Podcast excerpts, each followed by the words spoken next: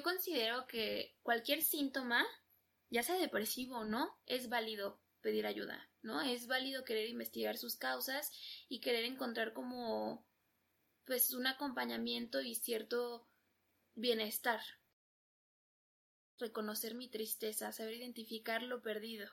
Sin embargo, cuando yo veo que esto se está saliendo de nuestras manos, entonces ahí es cuando a lo mejor podemos hablar de cierta prevención, ¿no? Cuando se sale de nuestras manos, cuando a lo mejor está este estado de ánimo deprimido o este estado de ánimo irritable está muy constante en mi vida. Esto es Emocionando Podcast.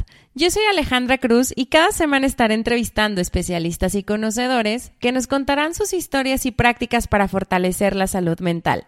Aquí encontrarás recursos e ideas para poder sumar a tu día a día. Así que si estás interesado en conocer y aprender conmigo sobre salud mental, este espacio es para ti. Bienvenido. Hola, bienvenidos a este episodio. Hoy vamos a aplicar, digo, vamos a platicar a detalle de un tema que es muy interesante, ya que vamos a hablar a profundidad de lo que es la depresión. Eh, y para esto me acompaña una persona que les voy a presentar. Amanda Ángeles es egresada de la licenciatura en psicología por la Universidad de las Américas y colabora en Centro Sanamente realizando valoraciones psicológicas y estudios psicométricos para diagnósticos. Es orientadora psicológica también en el centro y comparte a los usuarios las, las alternativas que ofrece el mismo centro para mejorar su salud mental.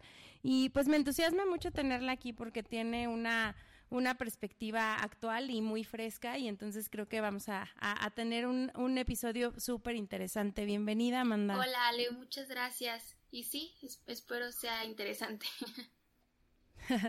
Muy bien, pues vamos a empezar. La, la, verdad es que yo tenía ya como mucha ilusión de que pudiéramos eh, empezar a hablar de estos temas más a detalle y por ahí me, me, me recomendaron Amanda y la verdad es que no, no dudé en, poderla traer el día de hoy. Eh, y empezar con algunas preguntas que, que son como, como muy generales, pero pues que al final creo que pueden ayudar, ¿no? Lo, lo primero que te quisiera preguntar es si nos puedes eh, compartir o nos puedes contar un poquito más cómo podemos diferenciar la depresión de la tristeza. Claro. Sí, perfecto.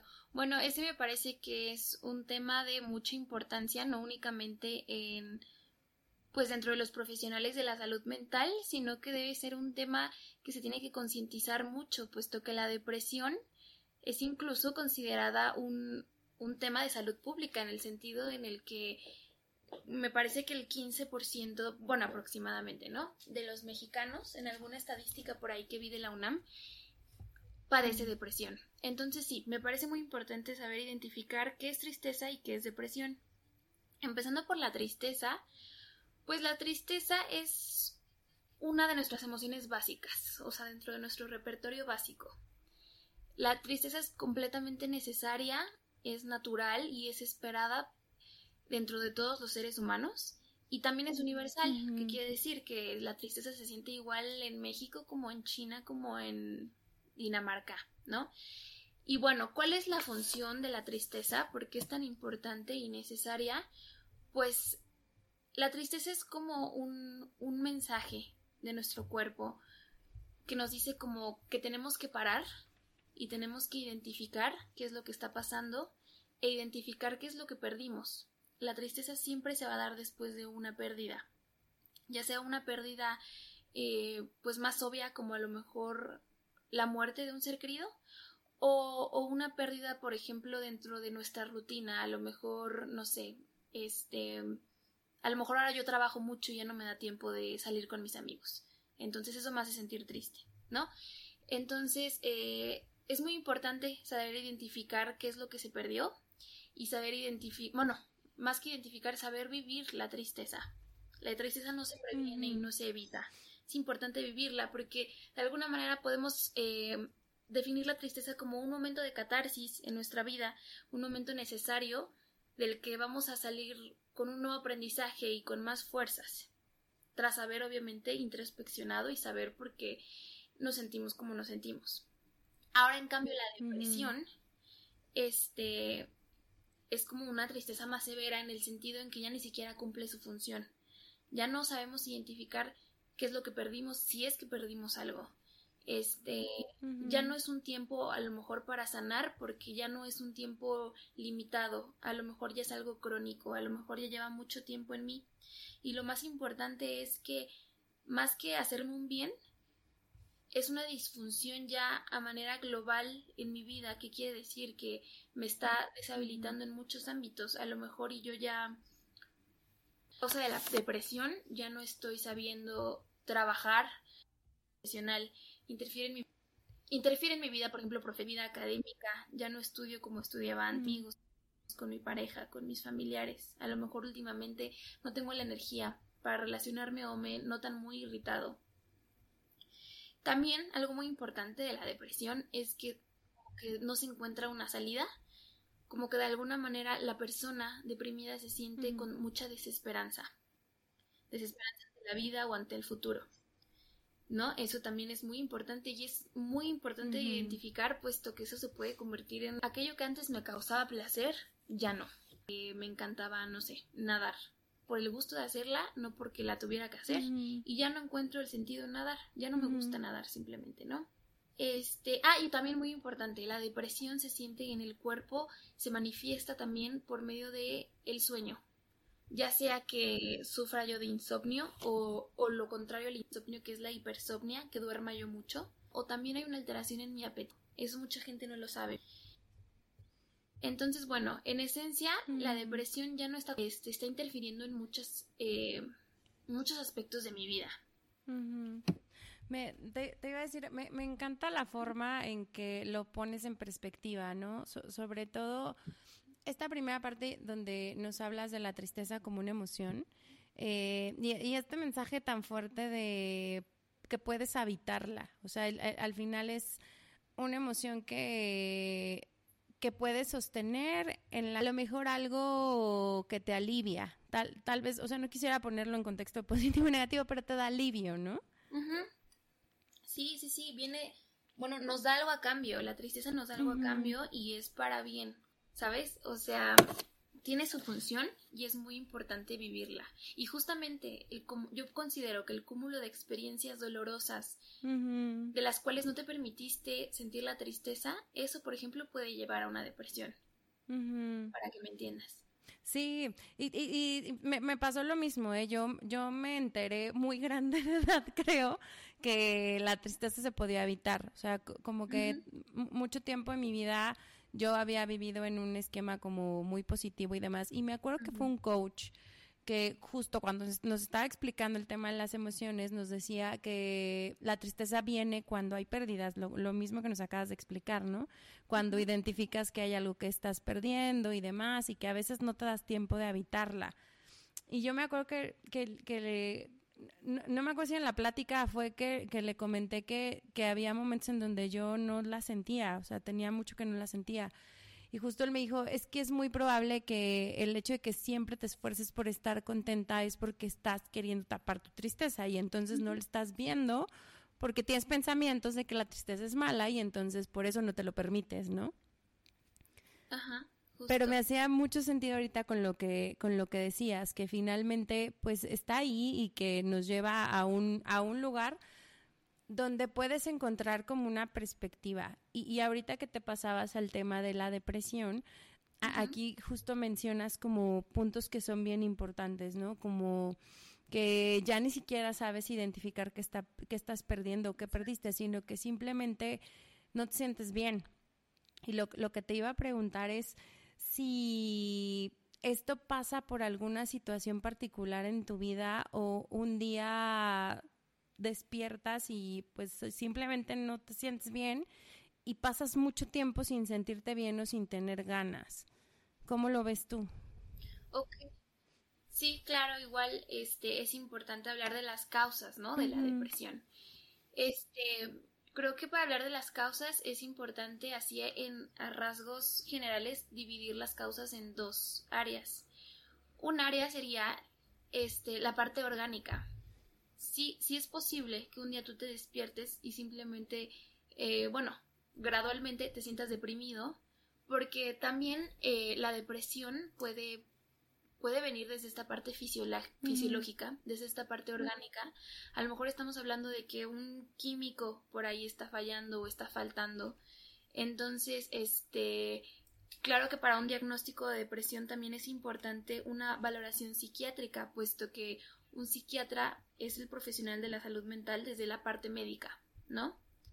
Entonces sí, sí es importante descartar que no sea algo por ahí químico.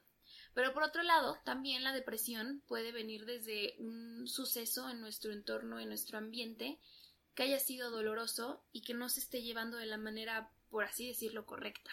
¿No? Como te decía, a lo mejor ya tengo yo un cúmulo de pérdidas que no supe eh, identificar y no supe llevar. Y entonces ahorita de alguna manera se están detonando porque es que yo considero que la tristeza siempre va a salir. Siempre. ¿No? Tarde o temprano va a salir. ¿No? Eh, o, a lo mejor, y también viví una sola pérdida, pero una pérdida muy dolorosa, como lo puede ser la pérdida de un ser querido, por supuesto que también te vas a sentir deprimido ante eso, ¿no? Sí. Y bueno, también las experiencias pasadas. No, sí, eh, eh, justo esto, que mencionas, ¿no? Que puede venir de, pues de, a lo mejor de algo orgánico y entonces sí, un día pasa y o también puede venir de una serie de eventos en tu vida que a lo mejor como decías no los viviste desde la tristeza y se van acumulando y se van acumulando y pueden transformarse en una depresión, ¿no? Exacto, sí, claro. O igual también puede ser, sabes que esto alguna vez lo leí, que una de las causas más comunes de la depresión hoy en día es el ritmo acelerado de, vida. Explicaba que nos hemos eh, ya pues metido en un ritmo de vida del cual no estamos aptos para o no estamos hechos para y muchas veces el no tener tiempo para uno mismo, el no tener tiempo para estar en calma, para descansar o para hacer aquellas actividades placenteras, también de una manera más sutil, o sea, más silenciosa y más discreta, te puede llevar a la depresión. Sí, fíjate que leía algo de este tema de los estímulos, o sea, que, que, hemos estado viviendo ya por años un mundo con un chorro de estímulos, ¿no? Y que no pinta que vaya a parar, o sea, que los estímulos dejen de estar. Entonces, obviamente, cuando estás como sobre acelerado, por así decirlo, o con una serie, como dices, infinita de tareas por hacer, de metas que cumplir, de logros que tener, eh, pues dejas de tener espacio y, generalmente hacia donde nos vamos a recortar nuestro tiempo, pues es a lo que nosotros mismos necesitamos. Justo, sí, al trabajo. Entonces sí, exacto, te, te dedicas solo al trabajo y entonces todos estos espacios que te dan tranquilidad eh, o las personas con las que puedes convivir para sentirte mucho mejor o tus redes de apoyo como que se van reduciendo y pues estás en este mood, ¿no? Me, me, encantó la forma en que nos puedes eh, como traducir cómo se ve la depresión y cómo se siente en una persona y cuáles son como estas señales de que se pudiera a lo mejor estar sintiendo o lo pudieras estar eh, viviendo o alguno de, las personas con las que estás alrededor también. Y justo quería relacionarlo con este tema de las valoraciones que haces. O sea, finalmente a ti llegan las personas eh, para tener esta valoración y en algunas ocasiones me imagino que, que notas ciertos síntomas que tienen que ver con esto. Ah, ¿Cómo te va a ti como profesional para como para explicarlo y que no haya una crisis porque pues es un diagnóstico y no siempre estamos listos para ¿Y cómo crees que lo viven los pacientes? Ok, sí. Bueno, primero me gustaría eh, aquí comentar que dentro de estas valoraciones psicológicas que yo hago, justo yo creo que de verdad ¿eh? el 90% o bueno, a lo mejor un 85% tienen que ver con síntomas depresivos o también síntomas de ansiedad, ¿no? Y tiene mucho que ver, y desde ahí lo manejo yo, con el ritmo de vida. Entonces, eh, lo que les, el mensaje que les intento dar no es como de que ya están en depresión, en la miseria, en la tragedia, no, sino al contrario, entonces mejor investigar en qué momento de sus vidas llegaron a, a, perderse, por así decirlo, qué es lo que les está faltando, qué es lo que antes tenían que ahora no tienen, ¿no? Como un momento de introspección y de reflexión y también esta parte de decirles, y sí, se los comento así como lo comenté ahorita, que el tema de depresión es un tema de salud pública, ¿no? Y que es algo demasiado común y que es un tema muy, eh, pues sí, común dentro de la terapia y que el pronóstico normalmente siempre va a ser favorable. Claro, obviamente contando con esta parte que te digo, esta ayuda psiquiátrica si es que es necesaria y bueno, un compromiso también a la terapia. Sí, me, me, encanta esta forma también que mencionas de normalizarlo, ¿no? Como que a veces uno piensa que está solo en este tema y que que solo te pasa a ti, ¿no? Y, y a lo mejor ahorita justo que decías como los, los, la sintomatología, por así decirlo, o cómo lo identificas en tu cuerpo o en, o en, en lo que te pasa, me, me, llevaba justo a pensar de, ah, pues posiblemente me ha pasado en la vida, o sea, sí, sí he estado en esos momentos en donde o solo quieres dormir o no puedes dormir. Eh, o no estás encontrando ni siquiera porque tienes una tristeza tan profunda, pero sabes que está ahí, ¿no? Entonces creo que, creo que el hecho de, como mencionas, hablar de, de las estadísticas y hablar de que hay un gran porcentaje de población sintiendo lo mismo, nos puede llevar a abrir un panorama de normalizar esta esto que, que, se está viviendo, que, que, al final creo que no es emoción, ahorita te, ahorita nos platicas, este, pero al normalizarlo también nos abre perspectivas para poderlo hablar o a lo mejor para poderlo entender o como decías, para saber cuál, cuál es el siguiente paso, ya una vez que me doy cuenta, ¿no? Sí, sí, y bueno, justo qué bueno que mencionas eso de normalizar, porque yo creo que un paso también para normalizar claramente tiene que ser entender, ¿no? Y no juzgar y distinguir que sí puede ser depresión y que no. Y yo creo que la depresión se puede puede ser mal vista desde este punto así como ay esta persona tiene mal genio o esta persona es floja no tiene a lo mejor eh, la voluntad que se necesita no sé para trabajar a lo mejor esta persona busca atención no de, esos de que se cae en el piso para que los levantes o se está haciendo la víctima o tiene poca disposición, cuando no, cuando la verdad es que muchas veces este la causa siempre a lo mejor puede ser la depresión, ¿por qué? Porque la depresión también se puede manifestar por medio de irritabilidad, ¿no? Van de la mano. De hecho, en niños y en adolescentes no es más común que se vea como un estado de ánimo irritable. No es flojera, es porque realmente hay un cansancio, se siente el cansancio. ¿no? Se puede también ver por una baja autoestima. No es que la persona esté buscando la atención o quiera que le remarques las cosas buenas. O a lo mejor ni si quiere que se le remarques, pero proviene de una baja autoestima. La persona está sufriendo, ¿no? O también se puede manifestar por medio de la falta de concentración en el día a día, en la, en la dificultad para tomar decisiones, no es que la persona no tenga disposición o que no le interese lo que está haciendo, es que le está costando trabajo, también es esta parte cognitiva. Y, y bueno, también la depresión se puede manifestar como creo que ya mencioné, desde esta desesperanza.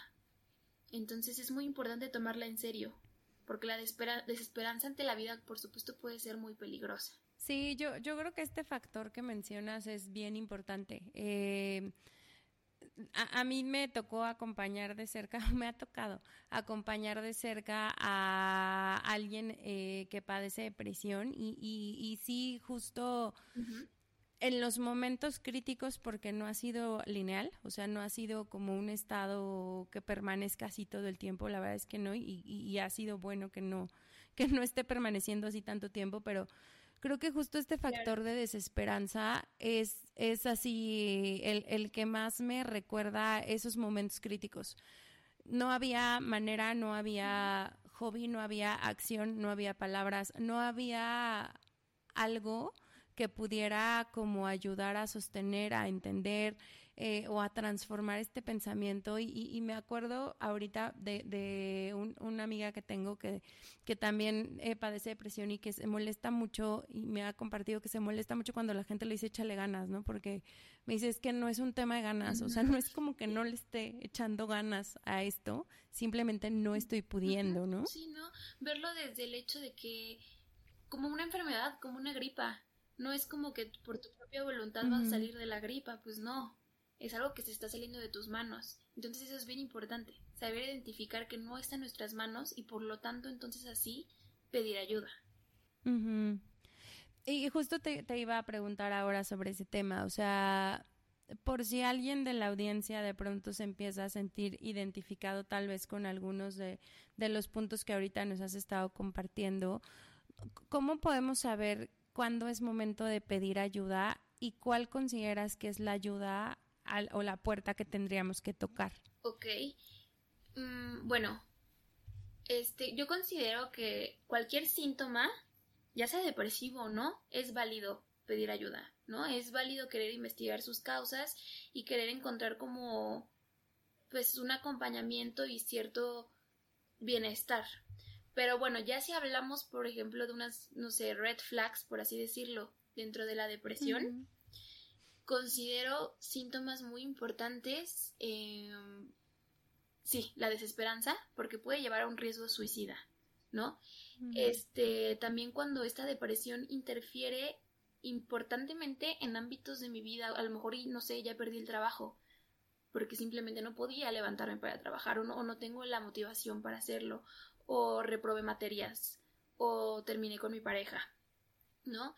Este, otro síntoma, ah, claro, súper importante, no dormir. Si uno no duerme, no está bien físicamente, y si uno no está bien físicamente, pues no puede estar bien este, desde esta parte de la salud mental. También es muy importante poder dormir.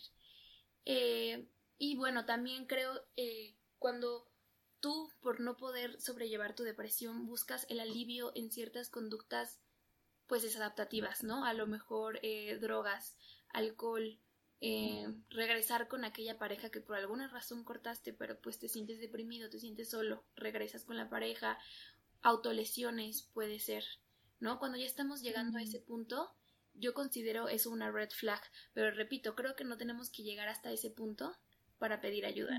Creo que desde un inicio es válido querer pedir ayuda y es válido ser escuchado. Te, quería preguntar eso porque me, me parece que o más bien no sé si es si esto es algo que puedes prevenir o sea si si viene la depresión de menos a más eh, o si de pronto nada más se, se, se, manifiesta por un periodo de tiempo ya con, con estas red flags eh, o, o, cómo podemos estarnos dando cuenta, pues sí, de, de, si podemos prevenirla o si podemos pedir ayuda antes eh, de que ya estén estas banderas rojas. A lo mejor, ¿cuál sería un punto intermedio? Ok. Ok, bueno, primero creo que es importante que, como ya distinguimos entre tristeza y depresión, no confundir que la tristeza no se previene ni se evita, ¿no? Que justamente eso sería algo maligno para mí. Entonces sí, saber vivir, reconocer mi tristeza, saber identificar lo perdido. Sin embargo, cuando yo veo que esto se está saliendo de nuestras manos, entonces ahí es cuando a lo mejor podemos hablar de cierta prevención, ¿no? Cuando se sale de nuestras manos, cuando a lo mejor está este estado de ánimo deprimido o este estado de ánimo irritable está muy constante en mi vida, está abarcando todos mis aspectos, como te dije, laboral, académico, social, de pareja, ¿no? Este. Y, y pues esta desesperanza que te digo, el hecho de no poder encontrar salida, creo que entonces es muy importante buscar ayuda, eh, encontrar este espacio de introspección por medio de la terapia y también acompañarlo de, este equilibrio que te dije acerca del ritmo de vida, ¿no? Em, encontrar esas actividades placenteras, encontrar esas actividades que hago por el gusto de hacerlas, ese momento de escape. Em, ¿Qué más? Ah, el ejercicio. El ejercicio también es súper importante. El ejercicio se sabe científicamente que genera endorfinas y las endorfinas son parte responsable de, de mi bienestar emocional. También el hecho de no encerrarse en uno mismo, ¿no? El hecho de a lo mejor y ahorita no estoy buscando ayuda terapéutica, pero sí encuentro alivio emocional por parte de mis seres queridos. El hecho de estar acompañado, el, poder estar acompañado quiere decir que nos, no nos están, no tenemos el espacio de de sentirnos mal de alguna manera, ¿no? O sea, de no tirarnos en la desgracia. Y también el hecho de platicar con alguien más puede poner en perspectiva lo que estoy sintiendo y así yo lo puedo entender mejor. Mm. Espero haya llegado yo a meta con lo que acabo de decir. Como que siento que me trabo. sí. No, no, no, está bien. Te, te o sea, te, te quería, o sea, preguntar y a ver si podemos rebotar un poquito esto, porque me parece que es como una lucha contra ti mismo. O sea, si hoy no estás pudiendo levantarte de la cama, muchas veces no tienes ganas ni de comer, ni de salir, ni del hobby, ni de nada. Y, y, te digo, a mí eso era lo que me pasaba. Yo, yo, yo acompañaba y al final ofrecía 30 mil ideas de hagamos esto, hagamos esto, hagamos esto, hagamos esto. Y, y la respuesta era no. Pero me acuerdo que por ahí alguna de, de, de los terapeutas que nos acompañó en este tema, sí llegaba un punto donde me decía, va a haber cosas que a lo mejor vamos a tener que forzar, porque si dejamos que la, persona decida no hacer absolutamente nada, corremos más riesgo. Y entonces, pues era como empujar mucho a, esto que decías, ¿no? A ver, vamos a salir, a ver, vamos a hacer ejercicio, a ver, vamos a, a, a lo mejor solo unos minutos, pero vamos a conectar con la naturaleza, vamos a tomar aire, o sea, cosas así. ¿Qué tanto es válido así poder salir de este estado de depresión que estamos viviendo? Pues mira, es que yo digo que si te estás esforzando de más y al mismo tiempo entonces no estás permitiendo darte el espacio que requieres para también sufrir, para también identificar, como ya lo dijimos, la pérdida, entonces a lo mejor estamos hablando de que estás evitando sentir, ¿no? Es como una línea muy delgada.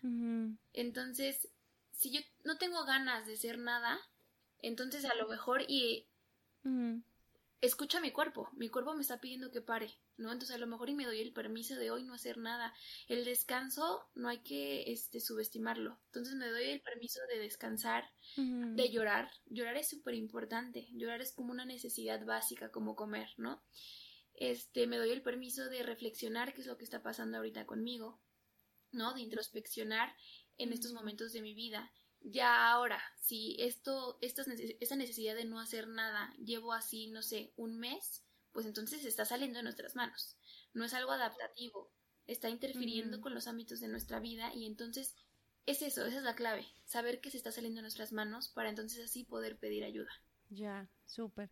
Y aparte creo que también este tema de poder observar, ¿no? O sea, como dices, hay conductas que, que aparecen de pronto y, y, no son naturales, pero a veces no las atendemos y, y, pasan de un mes o pasan de dos o pasan de tres y se empiezan a volver como hasta parte de ti, ¿no? Pero si sabemos que no es natural, ahí también podemos estar como observando eh, cuánto tiempo llevo así, y, cuánto tiempo he estado en esta situación, ¿no? Y como dices, ahí empezar a levantar la mano para, pues algo no está siendo normal. Sí, justo, como decíamos, ¿no? No, no tenemos que llegar a las red flags para poder pedir ayuda, simplemente desde el inicio saber observarnos, escucharnos a nosotros mismos, identificar nuestros malestares, desde un principio es válido, válido pedir ayuda y válido hablar de ello para entonces no llegar al hecho de que perdí mi trabajo, me salí de la carrera, ya no voy a fiestas, ya corté con mi pareja, etcétera. Sí, sí, sí, fíjate que también el otro día me, o sea, salía como en una de las preguntas de, de como el, el ejemplo era como cuando estoy en el trabajo soy 100% funcional, ¿no? o, estoy todo el tiempo trabajando y demás y un poco hacia donde empezamos. Hay tantos estímulos que entonces lo hago bien, atiendo mis citas, no, no, me, no me muevo de ahí, pero cuando llega el fin de semana solo quiero estar en mi cueva, solo quiero estar en mi cama, solo quiero estar acostado, ni siquiera levantarme para absolutamente nada, nada me llena. Este, y, me acuerdo que cuando tenía, tenía esa conversación por ahí con alguien que conozco, me decía, ¿por qué es así? O sea, ¿por, ¿por qué cuando estoy trabajando parece que soy otra persona y cuando ya estoy solo conmigo, pues soy completamente otra y, y, siento estos estados de desesperanza y siento estos estados de tristeza profunda, siento esto, ¿no? ¿Qué, consideras que pasa en, en, esa, pues como dualidad, por así decirlo? Pues yo considero que se trata de un desequilibrio, ¿no? El hecho de dedicarle toda, toda tu energía a una sola actividad, pues no, nos, no te permite dedicarle más energía a lo que podría ser pasar el fin de semana, no sé, mm. Ir a pasear, ver a ciertas personas, hacer ejercicio, ¿no? Lo que sea. O también se puede entender desde el hecho en el que desde antes no te estás sintiendo bien y tu modo de escape o tu alivio también es el trabajo, ¿no? Puede ser. Y a lo mejor eso no tendría nada de malo, pero si por eso estás descuidando otras partes de tu vida o por eso ya no estás eh, sabiendo estar contigo mismo, entonces ya no es adaptativo. ¿Estás de acuerdo? Sí, sí, como es tan importante esta parte del, del balance que mencionas, ¿no? Si pongo como todos los recursos en una sola canasta que se llama trabajo, pues entonces... Eh, si en algún punto, exacto, si en algún punto llega a pasar algo, está en riesgo mi trabajo, pues entonces ya, ya, ¿qué queda de mí? ¿Y qué tengo que cuidar si no es solo el tema del trabajo, ¿no? Ajá, sí, no, imagínate qué peligroso sería justo que perdieras el trabajo. Sería, pues sí, muy peligroso. No, ya es un riesgo altísimo. Sí. Sí, generalmente conduce a, a ese tema. Ajá, sí, exacto. Ya, súper. Eh, de, de, esta parte del desequilibrio, fíjate que también estaba, estaba pensando que, bueno, ahorita que, que, que, que nos escuchaba, que, que, justo a veces es eso, o sea, como que lo que pierdo es lo que a lo mejor no he generado conmigo, ¿no? O sea, a lo mejor esta propia relación conmigo eh, o conocer mis hobbies, que también a mí en algún momento de mi vida me pasó así de qué te gusta, no tengo ni idea de qué me gusta hacer, ¿no? Porque solo soy dos cosas a la vez o solo me enfoco en dos o tres cosas. Eh, si a lo mejor no hay familia cercana o alrededor, pues tampoco tengo un núcleo familiar que cuidar. Si a lo mejor no tengo amistades significativas, pues tampoco tengo otro núcleo que cuidar y entonces me voy enfrascando en, en una sola cosa, llámese como se llame, y cuando algo se mueve ahí, pues entonces ya no tengo de dónde sostenerme o cómo, o cómo construirlo, ¿no? Bueno, y es que también yo considero que para poder llegar a cierto equilibrio, parte importante está el autoconocimiento. Saber qué tengo, qué no tengo, qué sí me gusta, qué no me gusta, qué deseo, cuáles son mis necesidades. Si me relaciono con las otras personas a partir de mis propias carencias o si me relaciono por el hecho de que me llenan esas personas o no me llenan. ¿Me entiendes? Y bueno, no es porque sea psicóloga, es la, ver, es, la, es la realidad de las cosas. Yo considero que el espacio terapéutico es el mejor espacio para entonces poder conocerse a uno mismo y poder llegar a ese equilibrio que tanto buscamos. Claro, y fíjate que así me, me, me, son, me hizo clic justo ayer ahí en, en unas de las reflexiones que tenía publicaba un poquito de, de, la relación que veo que noto entre la, el autoconocimiento y la salud mental, ¿no? Y cómo también de pronto, pues, tiene como estos bemoles, como que hay una parte que es muy bonita y que te permite conocerte a ti, que eso permite que descubras cosas que son tuyas muy, muy buenas y que te da mucha satisfacción. Y hay otra que es como en, la que a veces te da miedo entrar, exacto, que es como de, ay, ya sé que ahí hay algo y no, no sé si quiero conocerlo porque X la vida, no sé. Eh, pero también te lleva como ese lado de, de, de, de, lo que hace tu dualidad o de lo que hace tu humanidad, ¿no? Pero yo lo explico como un bicho extraño porque a lo mejor cuesta trabajo entrar las primeras veces, como dices, eh, ya sea por una parte terapéutica o por la manera en cómo quieras descubrirte. Pero ya una vez que empiezas a darte cuenta, siento que es un camino que ya no para. O sea, como que sigues y sigues y sigues, ¿no? Sí, sí, claro que puede ser retador y difícil al principio, ¿no? Porque como decías tú, lo de los bemoles, ¿no? No todo es blanco, no todo es negro. Por supuesto que necesitas confrontar ciertas cosas de ti mismo, confrontar, este, o más bien sanar ciertas heridas para entonces poder llegar a cierto equilibrio, ¿no? Y, y al autoconocimiento. Pero sí, claro que se necesitan de ambas partes. Entonces al principio puede ser difícil, sin embargo, como dices tú, una vez que pasas esa, esa parte difícil o una vez que entras como en confianza en esta alianza terapéutica, yo también creo que no hay, no hay marcha atrás. Definitivamente es como... Hay, hay placer en encontrar este espacio y se escuchará egocéntrico, ¿no? Pero este espacio para hablar de ti y sobre ti y solo de ti me parece muy válido y me parece muchas veces necesario y que es algo que complementa nuestra pues nuestro equilibrio, nuestra salud mental. Sí, completamente. Yo me acuerdo mucho que por ahí me, me, decía una amiga de qué rico que puedas tener una hora a la semana para hablar de ti, ¿no? Y eso, o sea, e, esa frase me movió completamente la cabeza porque dije, ay, claro, claro que lo merezco, ¿no? sí, totalmente te, cambia completamente. Oye, pero regresando un poco a, este tema de la depresión, que, que, ahorita ya también entrar a esta parte de autoconocimiento está bien interesante porque pues también son como recursos que, pueden ir ayudando a, salir de. algo que te quería preguntar es, ¿cuál sería tu recomendación para pedir ayuda si hay alguna red flag por ahí activa? O sea, ¿qué, qué, cuáles serían a lo mejor los los, los pasos a seguir o las recomendaciones en dónde buscamos ayuda, qué, qué podemos hacer. Ok, bueno, eh, considero eh, y me parece bastante bueno que la salud mental y la concientización sobre la salud mental está mucho en auge hoy en día y me parece que está perfecto. Si mm. tú ahorita vas a Instagram y pones algún hashtag de salud mental, te vas a ir encontrando varias páginas con mucha información, mucha psicoeducación y bueno, creo que eso es parte importante y desde ahí puedes empezar sin problemas. También me parece muy importante pedir la ayuda a algún ser querido, ¿no? Alguien a lo mejor que haya ido a terapia, que te recomiende un terapeuta, este, a lo mejor y eres menor de edad, a lo mejor y todavía necesitas de esta dependencia económica, entonces hablarlo con tus papás, con tus tíos, con tus abuelos, con quien se te haga más fácil, pero no, no quedarte callado, definitivamente. Es muy importante no quedarse callado. Y entender, ¿no? Esto que te pasa a ti, no, no solo te pasa a ti, le pasa a muchos.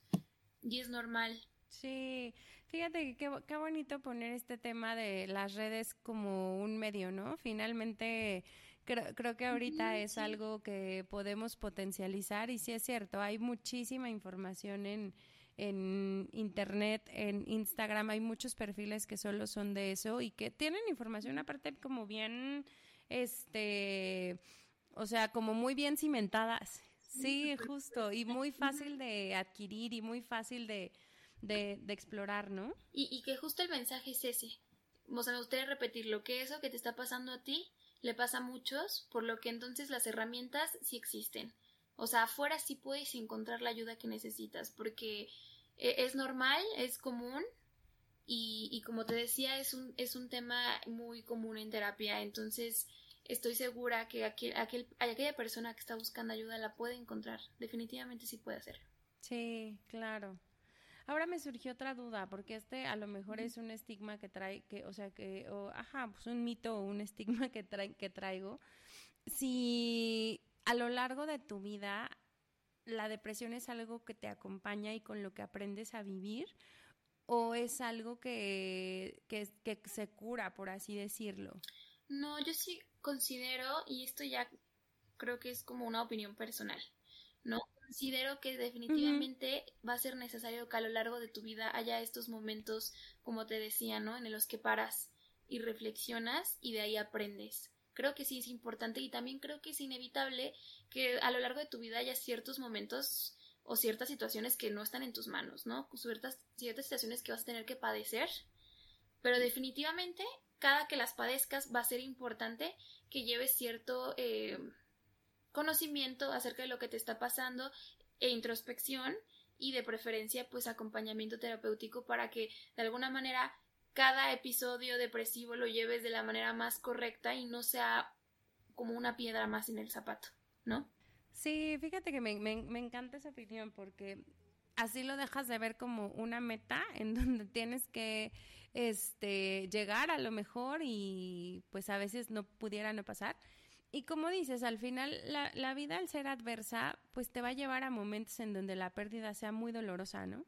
Y donde a lo mejor exacto exacto y, y, a lo mejor viendo, viéndolo desde ese lado creo que se hace mucho más normal por así decirlo o sea va, va a pasar un episodio o varios episodios en mi vida en donde me voy a sentir así eh, voy a tener esta desesperanza voy a no poder dormir eh, pero hay recursos entonces sí, sí, como dices, vamos aprendiendo conforme las experiencias nos pasan y a lo mejor mi primer episodio depresivo va a ser bien distinto a mi episodio o mi momento número 6 o 7 porque ya aprendí, ya integré, ya me escucho, entonces vas, vas como avanzando. Sí, ¿no? Y que si me volvió a pasar, entonces identifico, ¿no? Como, ah, esto ya lo he pasado antes, ya me he sentido así, entonces de alguna manera ya sé un poco a dónde voy, qué es lo que tengo que hacer. Sí, claro, sí, claro, está así, eh, me, estás explotando la cabeza, porque hace como una semana igual me, me, me ponían esta perspectiva enfrente de, de, pues que esto es un tema de vida, o sea, finalmente la salud mental es un tema de vida porque somos humanos y entonces, pues la, la vida tiene esta dualidad y entonces eh, el equilibrio del que hablamos. Exacto, exacto, exacto. Ese, ese, balance del que hablábamos al principio eh, también ayuda a, verlo como, pues literal, hace ratito decía episodio, pero pues no, me retracto, no es episodio, sino como un momento de vida y, simplemente lo, lo, lo gozas y, y hace ratito la invitación que nos hacías, hasta para gozarlo y para frenar y para pensar y para a lo mejor tomarte un par de días y decir, ay, ¿qué, qué se está sintiendo, no? O un par de semanas, no sé, este, y poder, poderlo habitar. Sí, porque por supuesto que la depresión es una sensación muy desagradable, ¿no? O sea, tampoco es como que, yay, sí, estoy deprimido. Sin embargo, creo que cuando lo sobre, sobrellevas de esta manera adecuada que te digo, cuando conectas con esa tristeza, cuando entiendes por qué te está pasando, cuando visualizas que, puesto que te estás sintiendo así, en algún futuro entonces ya no te va a pasar, ¿no? O, vas a tener cierto aprendizaje. Cuando lo ves de esa manera, también tienes la sensación de que te estás haciendo más fuerte. Y eso está, bueno, eso, es esencial. No sé qué pienses tú. Sí, no, y, yo creo que esos pasos, porque son como pequeñitos pasos que vas dando, tampoco es como que de pronto ya la siguiente semana ya está todo perfecto, pero esos pasos son los que se van nutriendo de esperanza y al ir creciendo la esperanza, pues entonces vas pudiendo tener más espacio, más ánimo, más... Eh, pues sí, o sea, te, vas pudiendo como a lo mejor hacer las cosas en otro ritmo, en otro nivel y vas recuperando, porque al final pues te tienes que recuperar, ¿no? exacto, y algo aprendiste aparte, o sea, no solamente te recuperaste, sino que, como te decía, puede ser como un momento de catarsis, un parteaguas, no eres el mismo después de tu depresión que antes sino que estás más fuerte, de alguna manera aprendiste, eres mejor. Sí, completamente. No, y, qué, qué, valiosa lección te puede llevar un momento así, ¿no? O sea, finalmente aprendemos de, de, de, estos momentos, como dices, de, de crisis, de transformación, de, de, la persona que viene después de, y, y también es, ese, ese lugar está, está, como bien bonito y está como muy interesante. Claro, y es necesario, me parece. Ya sé, me encanta esto de quién soy después de mi algo así me suena. Oye, algo que nos decías y, y, creo que a, que a, ver si podemos platicar un poquito más a fondo de esto es que notar estas red flags y pedir ayuda es muy importante porque finalmente lo, que buscamos evitar es un riesgo suicida. No sé si nos quieres platicar un poco más de, de, de este tema. Claro, sí. Este, bueno, pues se podría identificar el riesgo suicida como como un proceso. O sea, no es como que un día una persona se levantó y ya no quiso vivir. No. Es un proceso el cual se puede prevenir, puesto que está lleno de señales o lleno de... Mm, o sea, sí está conformado por paso a paso. Y definitivamente considero que el primer paso sería la desesperanza. ¿No? El hecho de sentir que lo que yo ahora, no sé, estoy haciendo cierta carrera, ¿no? Y ya no le veo sentido, entonces dejo mi carrera un paso más hacia la desesperanza, ¿no? Este, ya no encontrarle sentido a lo que haces, ya no pensar que el mañana va a ser igual de, doloroso que el ahora, ¿no? Así de sumergido estás en tu depresión que sientes esta desesperanza. Entonces, pues, después de la desesperanza llegaría como esta ideación suicida, se llama estas ideas de, bueno, ¿y qué pasaría entonces si yo no estuviera aquí? ¿No? Y si tú encuentras cierto alivio al pensar eso, entonces es, bueno, el primer paso ya se cumplió, ¿no? O sea, es muy importante saber identificar cuando una persona está en ese paso que te digo de ideación suicida. Y ya después que seguiría de la ideación, pues seguiría el llevarlo a cabo, o sea, bueno, el proceso antes de llevarlo a cabo, ¿no? El, bueno, cómo lo haría, qué pasaría con mis familiares, qué es lo que estaría dejando atrás, a quién le dolería, a quién no, ¿no? Pensar, o sea, ya profundizar más en el tema. Y ya después lo que seguiría, pues seguiría, digo, pues sería el intento o el acto suicida.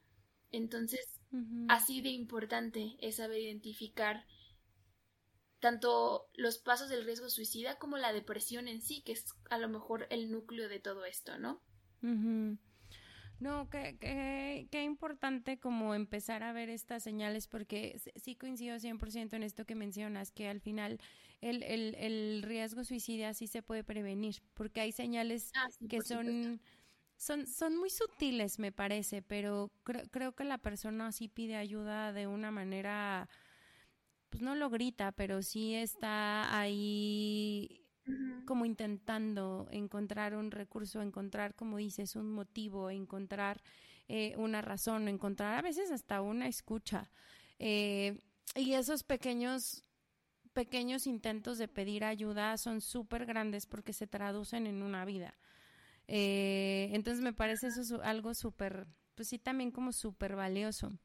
Y justo te iba a preguntar, ya, ya, ya cuando estás en este lugar, que generalmente es en silencio y a lo mejor, como decíamos, las señales son tan sutiles que no lo notas si estás alrededor o, o, no lo quieres hablar porque a veces también son temas que a, a, ti personalmente o, cuando... Sí, cuando a mí me pasó yo decía... ¿Cómo voy a atender esto? O sea, no, no, sé absolutamente otros completamente y pues ahora lo tengo aquí de frente y pues, tengo que agarrar valor para hablarlo, ¿no?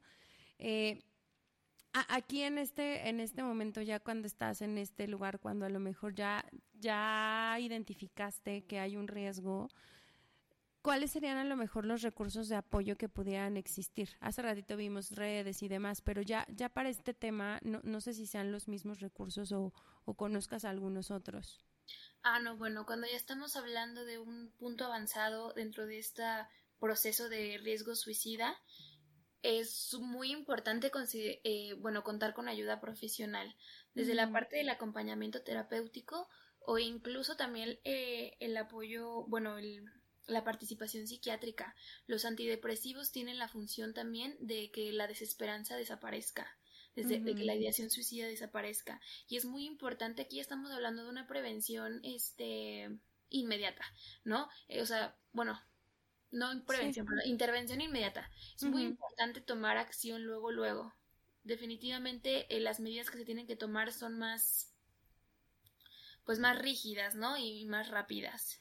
Sí, es distinto, o sea, ya, ya se toca desde perspectivas distintas y como dices, que, que creo que ese es el punto, o sea, más válido a dejar ahí en el mensaje, ¿no? Cuando estamos hablando de riesgo suicida, la intervención tiene que ser inmediata porque cada día cuenta, ¿no?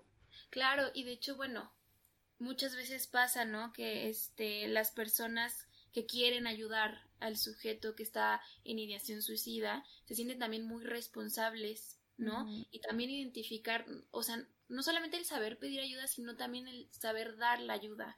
A lo mejor y ya no está en tus manos si la persona está en riesgo suicida o no, y no está en tu, en tu, en tus palabras o en tu apoyo emocional. A lo mejor sí está en hablar con un responsable o con un profesional.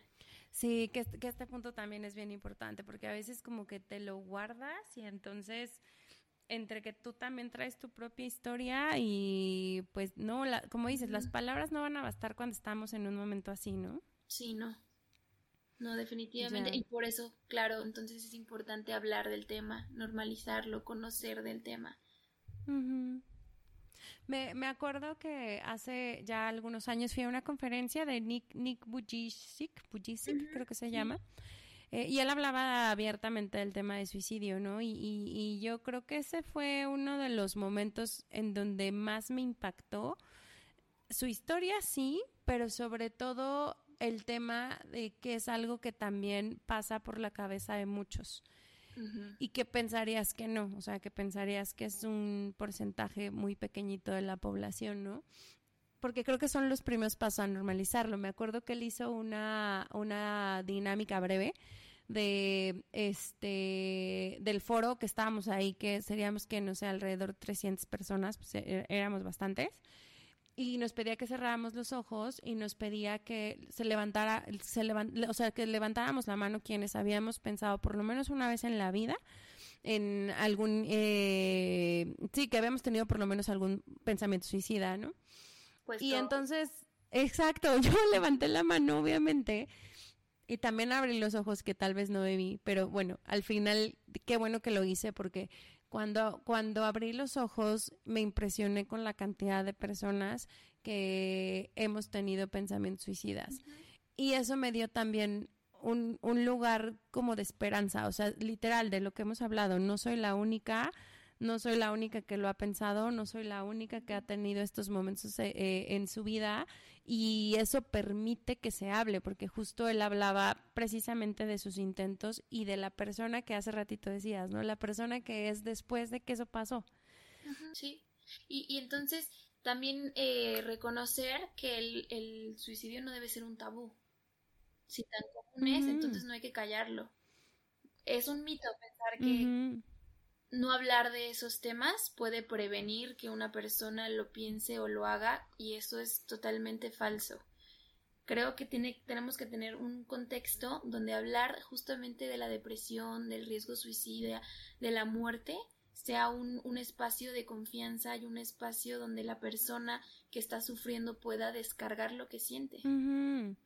No, y, y, de verdad que por más que quieras en algún punto romper mitos, es complejo, ¿no? Y, a mí en lo personal, e, esta, este tema en particular me ha llevado bastantes años de, de lo que decíamos, ¿no? De autoconocerme, de poderlo abrir, pero hoy estás aliviando mi corazón, Amanda, al ponerlo en palabras y al, al ser por muchos años en mi cabeza y en mi persona, fue un tabú que era tan difícil hablarlo porque me dolía tanto el pensar que era una posibilidad que decía, ¿cómo?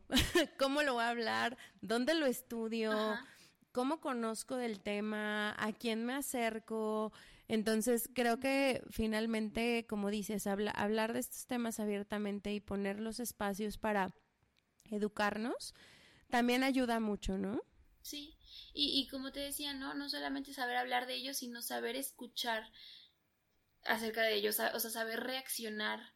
E, estos son temas serios. También es un mito pensar que la persona está exagerando.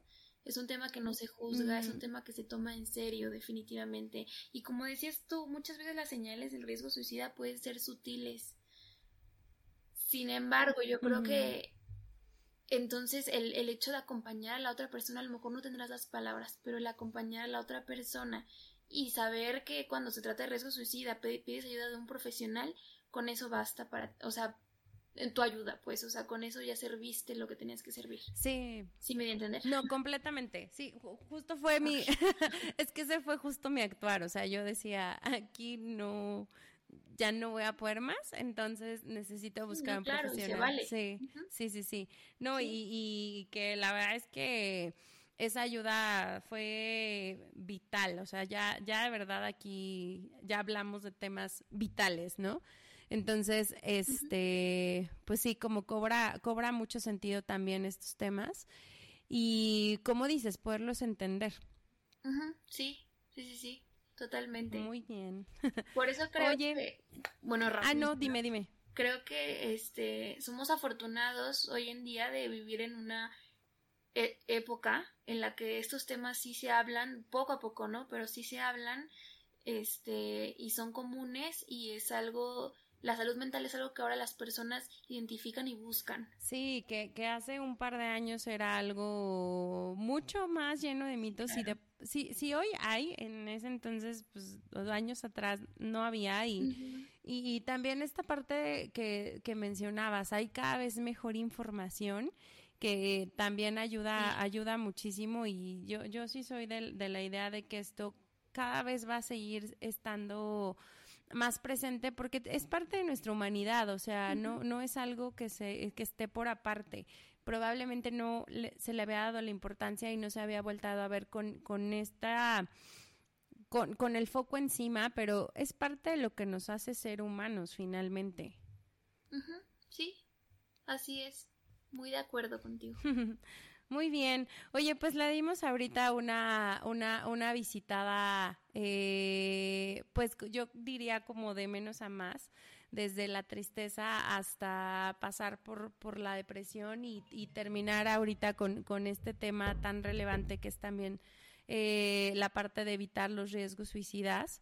Y, creo que para ir perfilando también el cierre es eh, que nos pudieras platicar también cómo cuidas tú tu salud mental y si tienes como por ahí algunos planes para los siguientes 12 meses, ¿qué nos puedes compartir ahora ya, ya más a detalle de ti?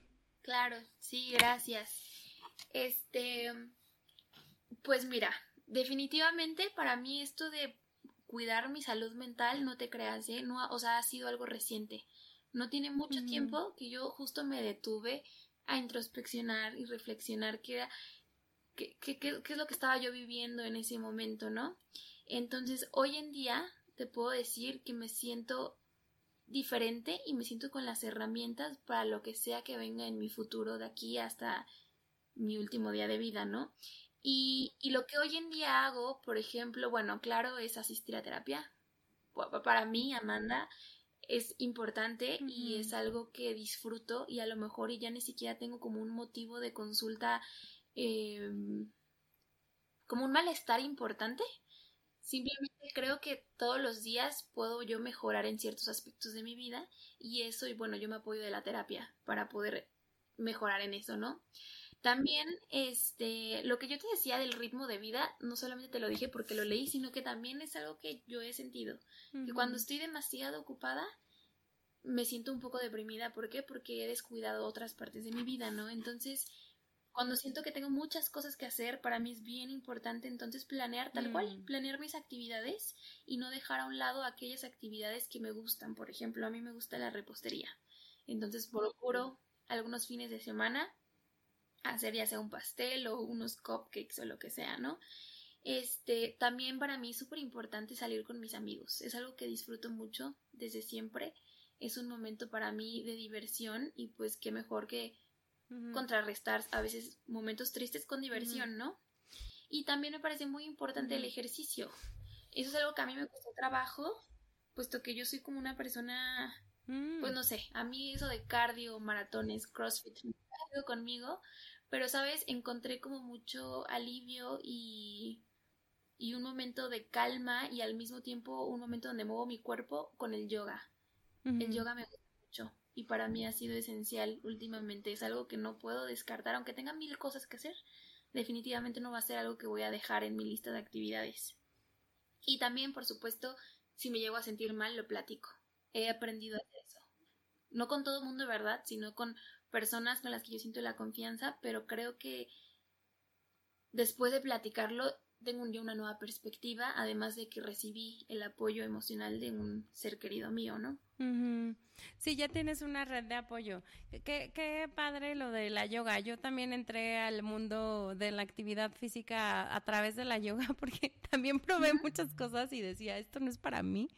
Este, entonces ahorita también me, me, identifiqué mucho con eso y que pareciera que es inofensivo, pero lleva mucha actividad física, la verdad. Sí, totalmente, totalmente, porque, bueno, cuando yo empecé el mundo del ejercicio decía, ay, no, yo no quiero correr, no, qué flojera, yo no quiero nada que tenga que ver con cardio, no me quiero cansar.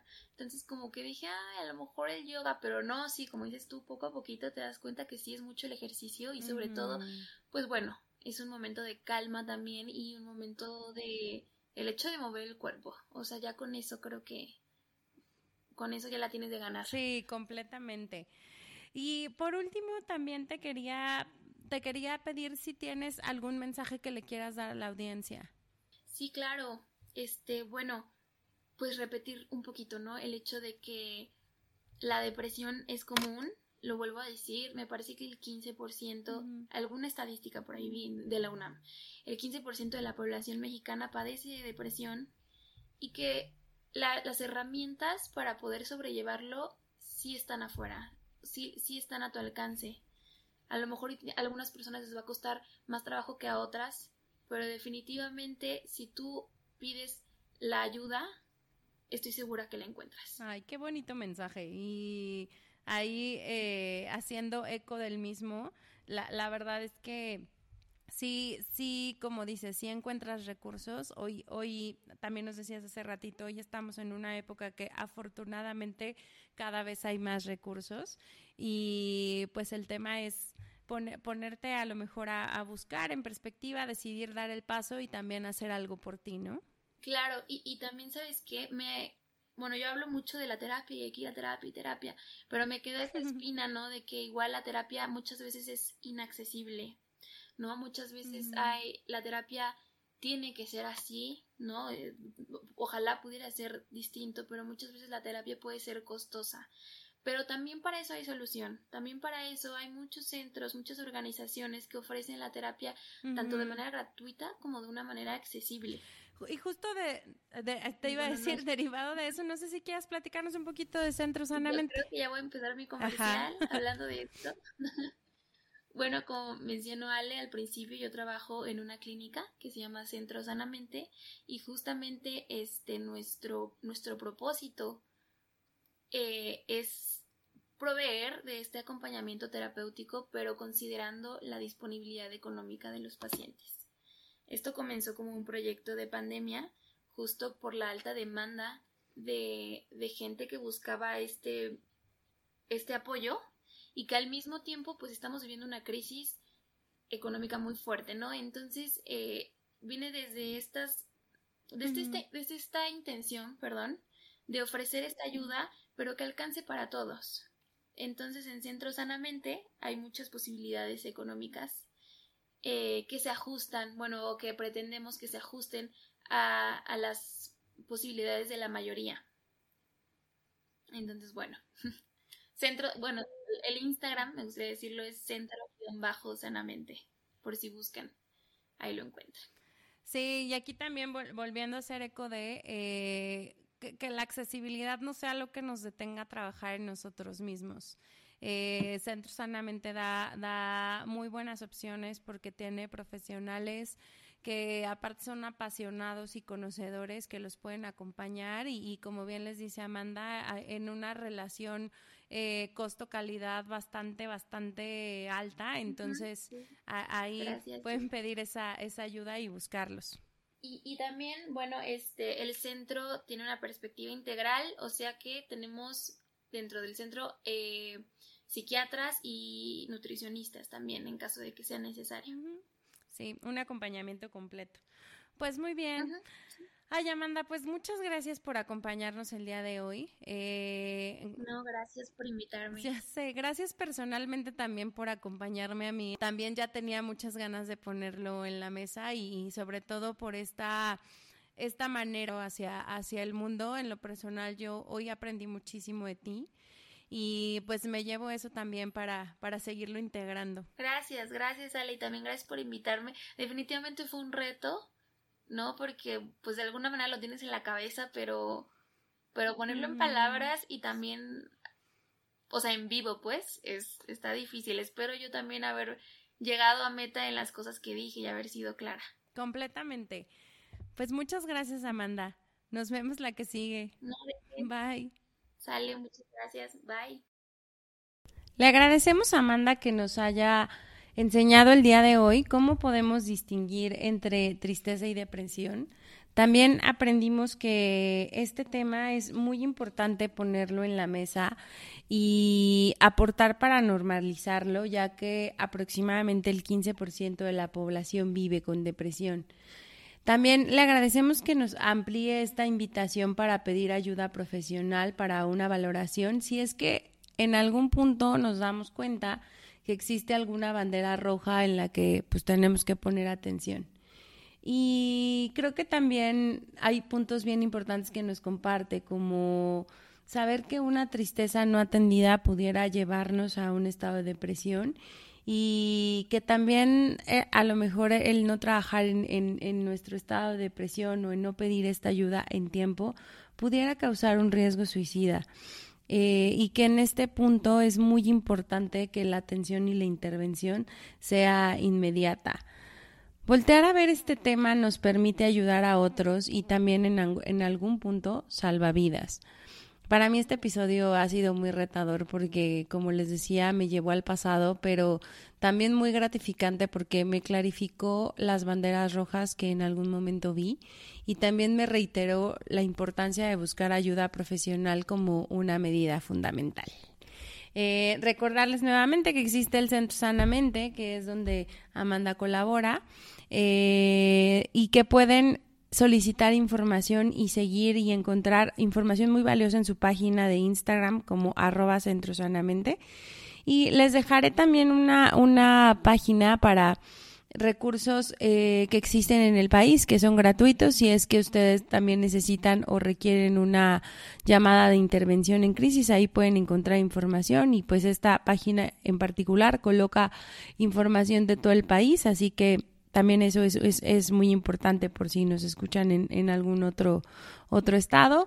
Y pues recordarles que nos sigan en la red de Instagram como arroba emocionando podcast. Estamos a nada de darles la noticia y la sorpresa del canal de YouTube. Y también invitarlos que esta invitación no se las había dado, pero pueden, por supuesto, escribirme al mail. Si ustedes quieren compartir su testimonio, son profesionales y quieren conversar sobre algún tema en particular o conocen a alguien que quisiera también aportar sobre estos temas de salud mental, lo pueden hacer por mail.